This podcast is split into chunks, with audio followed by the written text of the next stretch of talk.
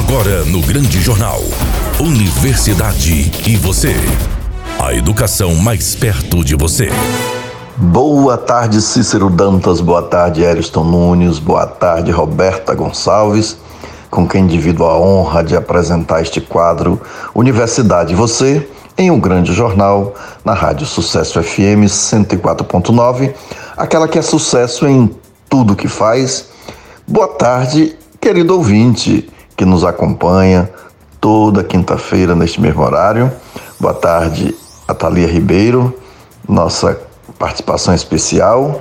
Boa tarde ao nosso convidado, professor Marcos Vinícius Campos, mais conhecido como Marcos Matraca. Hoje nós vamos abordar no nosso quadro Universidade e Você, mobilidade urbana, em uma data propícia, uma semana antes do Natal, nova administração na cidade de Teixeira de Freitas, vamos ver como é que se trata esse tema tão importante para uma cidade que é plana, que tem muitas motos e muitas bicicletas. Portanto, aguarde só mais um pouquinho para a gente trazer a conversa com o nosso convidado, professor Marcos Matraca. Boa tarde, professor Gilson. Boa tarde a você, querido ouvinte, que nos acompanha todas as quintas-feiras na Rádio Sucesso FM 104,9. No último bloco de um grande jornal. Boa tarde aos nossos colaboradores. Boa tarde, Thalia Ribeiro, que faz a participação especial de hoje. Boa tarde ao nosso convidado do dia, professor Marcos Vinícius Campos, também conhecido como Marcos Matraca. É, já não é a primeira vez aqui conosco. Muito obrigada por novamente ter aceito o nosso convite e seja bem-vindo.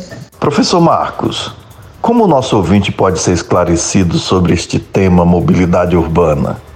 É só andar de bicicleta? Boa tarde, professor Gilson. Boa tarde, Roberta. Boa tarde a todas e todos os ouvintes da Rádio Sucesso FM. Uma alegria estar aqui com vocês novamente para falar um pouquinho de um tema super relevante para a nossa cidade de Teixeira de Freitas, que é a mobilidade urbana. Que realmente, professor e Roberta, não é só andar de bicicleta. A mobilidade urbana, resumidamente, nós podemos classificar como as condições que nós temos para transitar né, no nosso espaço geográfico. Ou seja, todo deslocamento ele faz parte dessa mobilidade, desde o momento que o jovem acorda para ir para seu espaço de estudo, ou alguém está indo para academia para praticar algum esporte, ou você está indo visitar sua avó, ou você está indo ao mercado, ou simplesmente você saiu pela cidade dar uma volta. Esse espaço ele necessita de um processo de regras, né? E a administração pública vem para isso, para somar nesse processo de regras e para gerir junto com os, de, os departamentos adequados, né? É, neste caso, há necessidade de um planejamento urbano com vias de acesso, calçadas, ciclovias, sinalizações vem para ajudar e harmonizar melhor a mobilidade urbana de todos os transeuntes de um território, como por exemplo Teixeira de Freitas. Professor, existe algum projeto para melhoria estrutural das ciclovias? Quais os maiores desafios? Conheço, né? Se teve algum projeto, não creio que tenha saído do papel. Mas eu torço para que a próxima gestão se sensibilize com a temática e de uma atenção redobrada para a questão da mobilidade urbana. É, a, a, creio que nós temos que ouvir mais, né? Os nossos ciclistas, né? não aqueles apenas que fazem esporte, mas aqueles que usam efetivamente a bicicleta como meio de transporte principal. Eu já vi ciclista na cidade transitar sem perna, levando o filho para. sem perna, né? Sem uma perna, levando o filho na garupinha da, da bicicleta para a escola. Eu já vi ciclista sem braço. Então nós temos também uma inclusão de pessoas que é necessário nós darmos uma atenção redobrada. É, vejo que é, é, esta política pública ela tem que ser efetivada, né? tem que sair da ideia e, e efetivar, visto que nossa cidade, é, em sua maioria, é plana. Então, se a gente fizesse, por exemplo, uma ciclovia da Melancia até a saída de Medeiros Neto, nós teríamos um ganho fantástico para a cidade. E não só para a cidade, mas para a segurança dos nossos habitantes também. Professor, o que o projeto Estudantes Pedalantes, coordenado pelo senhor, pode fazer para melhorar a mobilidade urbana em Teixeira de Freitas? O projeto Estudantes Pedalantes ele vem para somar tudo que envolva mobilidade urbana na cidade de Teixeira de Freitas. Nesse caso, né, a bicicleta é o nosso principal meio de transporte. Nós fizemos uma amostra, né? nós temos uma amostra que é o, a Escola Rui Barbosa e a Universidade Federal do Sul da Bahia. Na Escola Rui Barbosa, nós temos em média, fazendo uma metodologia de contagem de bicicletas, que foram em três períodos, né, manhã, tarde e noite, em média transito em Rui Barbosa 450 bicicletas. E na Universidade Federal do Sul da Bahia, 250. Então isso já dá para a gente dimensionar o quanto de ciclista tem na cidade, porque nós estamos pegando dois espaços. Nós temos outras escolas e outras universidades no nosso município que muitos desses estudantes usam a bicicleta como seu principal meio de transporte.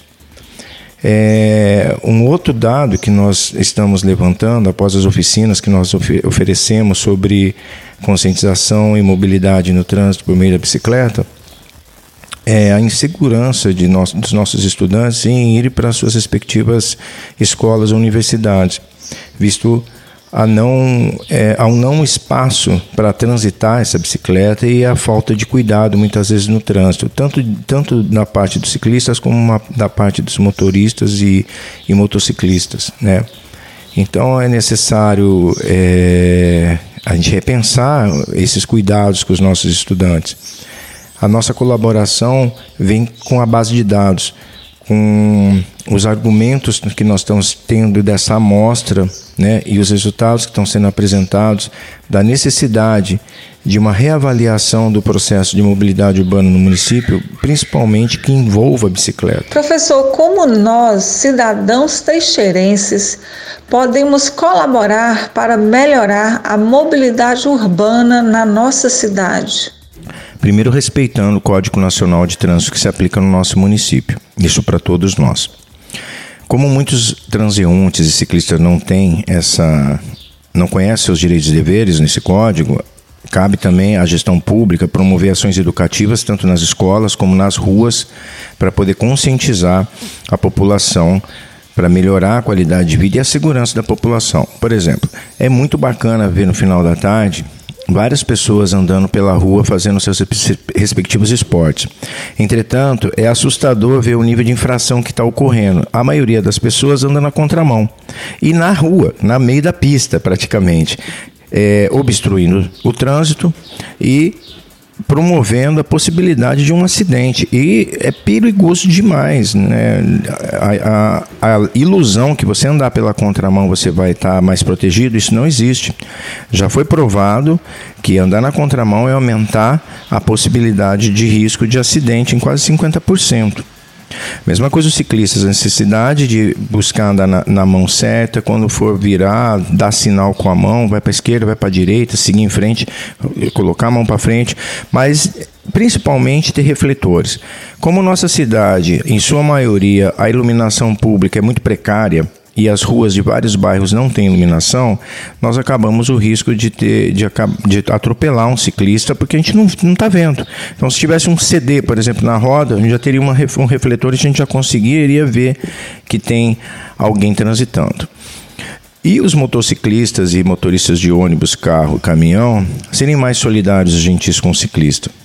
Muitos deles, muitos de nós, né, nesse caso, necessitamos da bicicleta como principal meio de transporte. É o que temos para levar nossa família para tudo quanto é lugar. Então temos que ser mais solidários. Enquanto não tivermos vias públicas adequadas para esse trânsito. Então, que as políticas públicas na próxima gestão deem atenção para a mobilidade urbana, para efetivamente termos uma cidade mais saudável, mais, mais tranquila e mais harmônica no que diz respeito ao trânsito da cidade. Obrigado, boa tarde a todas e todos e todes. Nosso muito obrigado ao professor Marcos Vinícius Campos, também conhecido como Marcos Matraca. Ele que é educador popular, músico, palhaço e ciclista. Desta vez veio conversar conosco. Ele é professor da Universidade Federal do Sul da Bahia, do campus Paulo Freire. Desta vez conversou com a gente sobre mobilidade urbana. Nosso muito obrigado, professor Matraca. Thalia Ribeiro estará agora falando sobre a campanha do Dezembro Vermelho Laranja. Continuando nossa série sobre as campanhas do mês de dezembro, esse mês que temos o Dezembro Vermelho, que é o mês de conscientização e combate à AIDS, e o Dezembro Laranja, que vamos abordar um pouco mais hoje.